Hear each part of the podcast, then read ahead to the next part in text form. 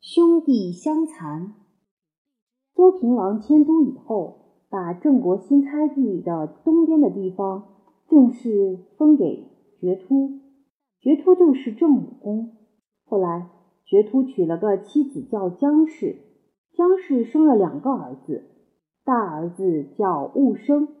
据说姜氏生他的时候是难产，脚先出来，吓得直喊救命。婴儿什么都不知道，怎么能怪他呢？可是姜氏就讨厌这个孩子。小儿子叫段，长得逗人喜欢，特别受到姜氏宠爱。姜氏老在他父亲跟前夸奖小儿子怎么怎么好，将来最好把郑国的君位传给他。郑武公可不答应，还是照当时的规矩。立大儿子戊生为太子。公元前七百四十三年，郑武公觉突死了，戊生继位做了国君，就是郑庄公。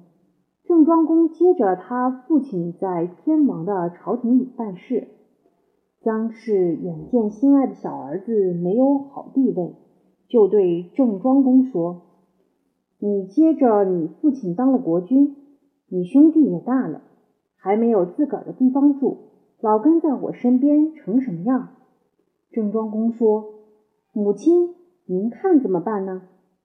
那时候分封封侯、分王、封侯都有个城和许多土地，哪个城分给谁，谁就可以剥削那个老百姓，过着很阔气的日子。姜氏一听郑庄公问他怎么办，就说。你把智义封给他吧。郑庄公说：“智义是郑国顶重要的大臣，父亲早就说过，这个城谁也不能封。”姜氏歪着头想了想，说：“那么京城也行，京城也是个大城。”郑庄公觉得很为难，只好不言语。姜氏可生了气了，他说：“哦。”你这个城不许封，那个城不许不答应，还是把你兄弟赶出去，让他饿死得了。郑庄公赶紧赔不是，说：“娘别生气，事情总可以商量的。”第二天，郑庄公召集了文武百官，说要把京城封给他的兄弟。大夫寨族反对说：“这哪行啊？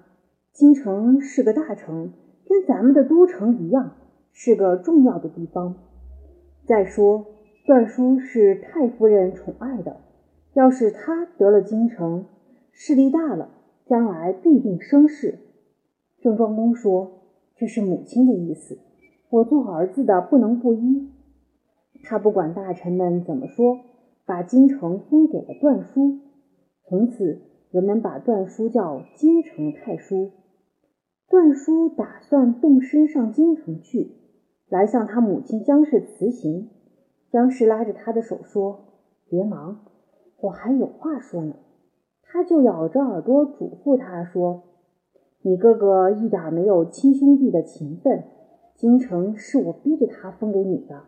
他答应是答应了，心里准不乐意。你到了京城，得好好操练兵马，将来找个机会，你从外面打进来。”我在里面帮着你。要是你当了国君，我死了也能闭上眼睛啊。这位年轻的太叔爷住在京城里，挺得意。他一面招兵买马，一面操练军队。邻近地方的奴隶和犯罪的人逃到京城去的，他一律收留。这样十年二十年，太叔爷的势力就大起来了。这些事传到郑庄公耳朵里，有几个大臣。请郑庄公快去管一管京城太叔，说他要谋反。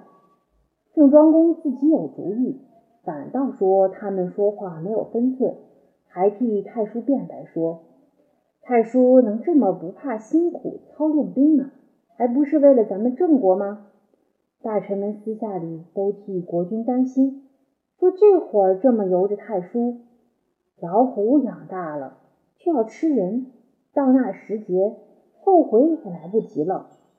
没有多少日子，京城太叔真把临近京城的两个小城夺去了。那两个地方的官员向郑庄公报告太叔占领两个城的情形。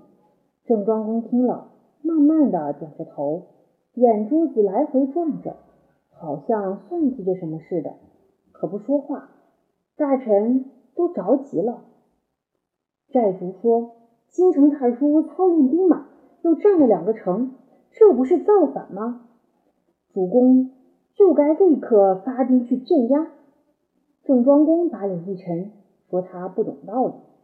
他说：“太叔是母亲顶喜欢的，我宁肯少了几个城，也不能伤了弟兄的情分，叫母亲伤心。”当时有个大将叫公子吕，他说。主公这会儿由着太叔，将来太叔不由着主公怎么办呢？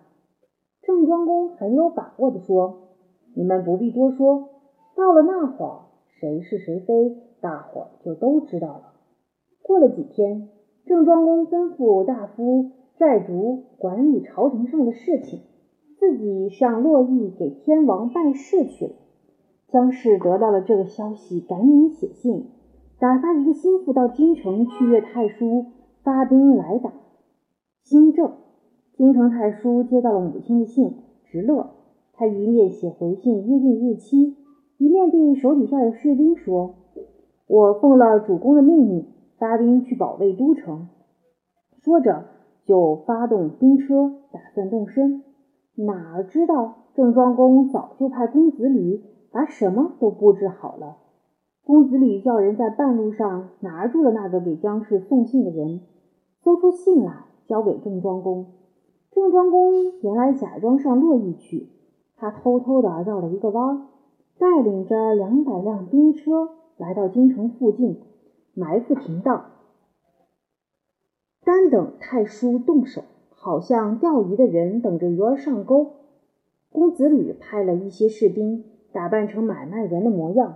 混进京城，赶到太叔的兵马离开了京城，他们就在城门楼子上放起火来。公子李瞧见城门起火，立刻带领大军打进去，占领了京城。太叔出兵不上两天，听说京城丢了，那还了得？他连夜赶回来，士兵们这才知道，太叔出兵原来是要他们去打国军，乱哄哄的跑了一半。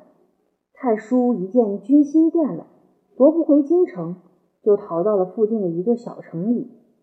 大城都守不住，一个小城怎么经得起两路大军的夹攻呢？太叔叹着气说：“娘待我太好，反倒害了我了。”他就自杀了。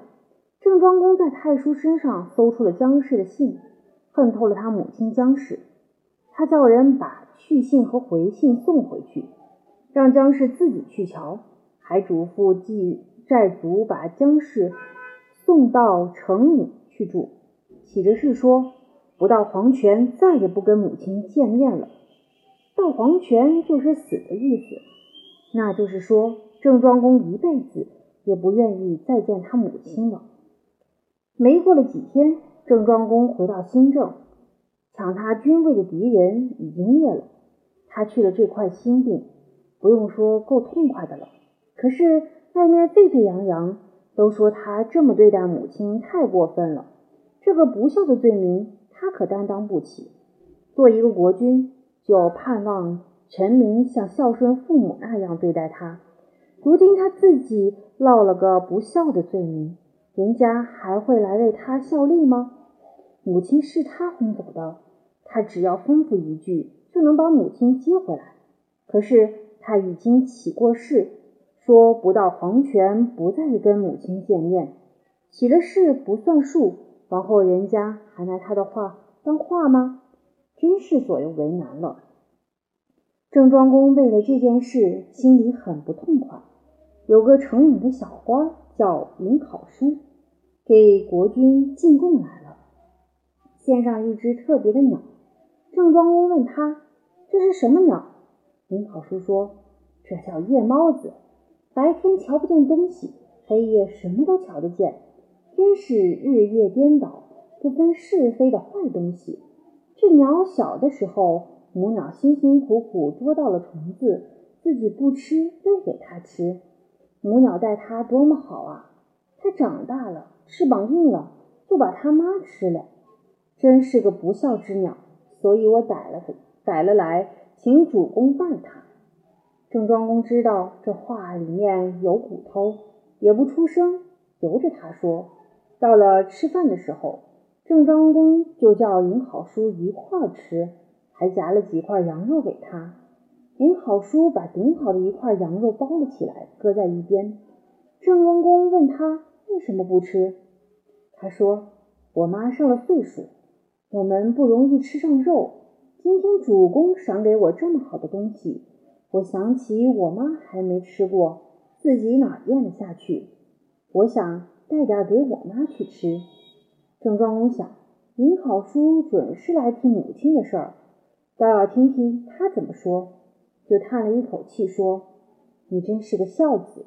我做了国君，还不能像你那么奉养母亲。”尹考叔显出惊奇的样子说：“太夫人不是很健康吗？主公怎么说不能奉养他呢？”郑庄公又叹了一口气，把姜氏帮着太叔来打新政的事儿，把他赌咒起誓不到黄泉不再见面的话说了一遍。尹考叔说：“主公这会儿惦记着太夫人，太夫人准也惦记着主公。”虽然起过誓，可是人不一定要死了才到黄泉。咱们挖个地道，挖出水来，不就是黄泉吗？咱们再在地势地道里盖一所房子，请太夫人住在里头。主公走进地道去跟太夫人见面，不就应了誓言了吗？郑庄公觉得这倒是好办法，就派尹考叔去办。尹考叔带了五百个人。连挖地道再盖房子一齐办好了，就一面把姜氏接到地底下的房子里，一面请郑庄公从地道里进去。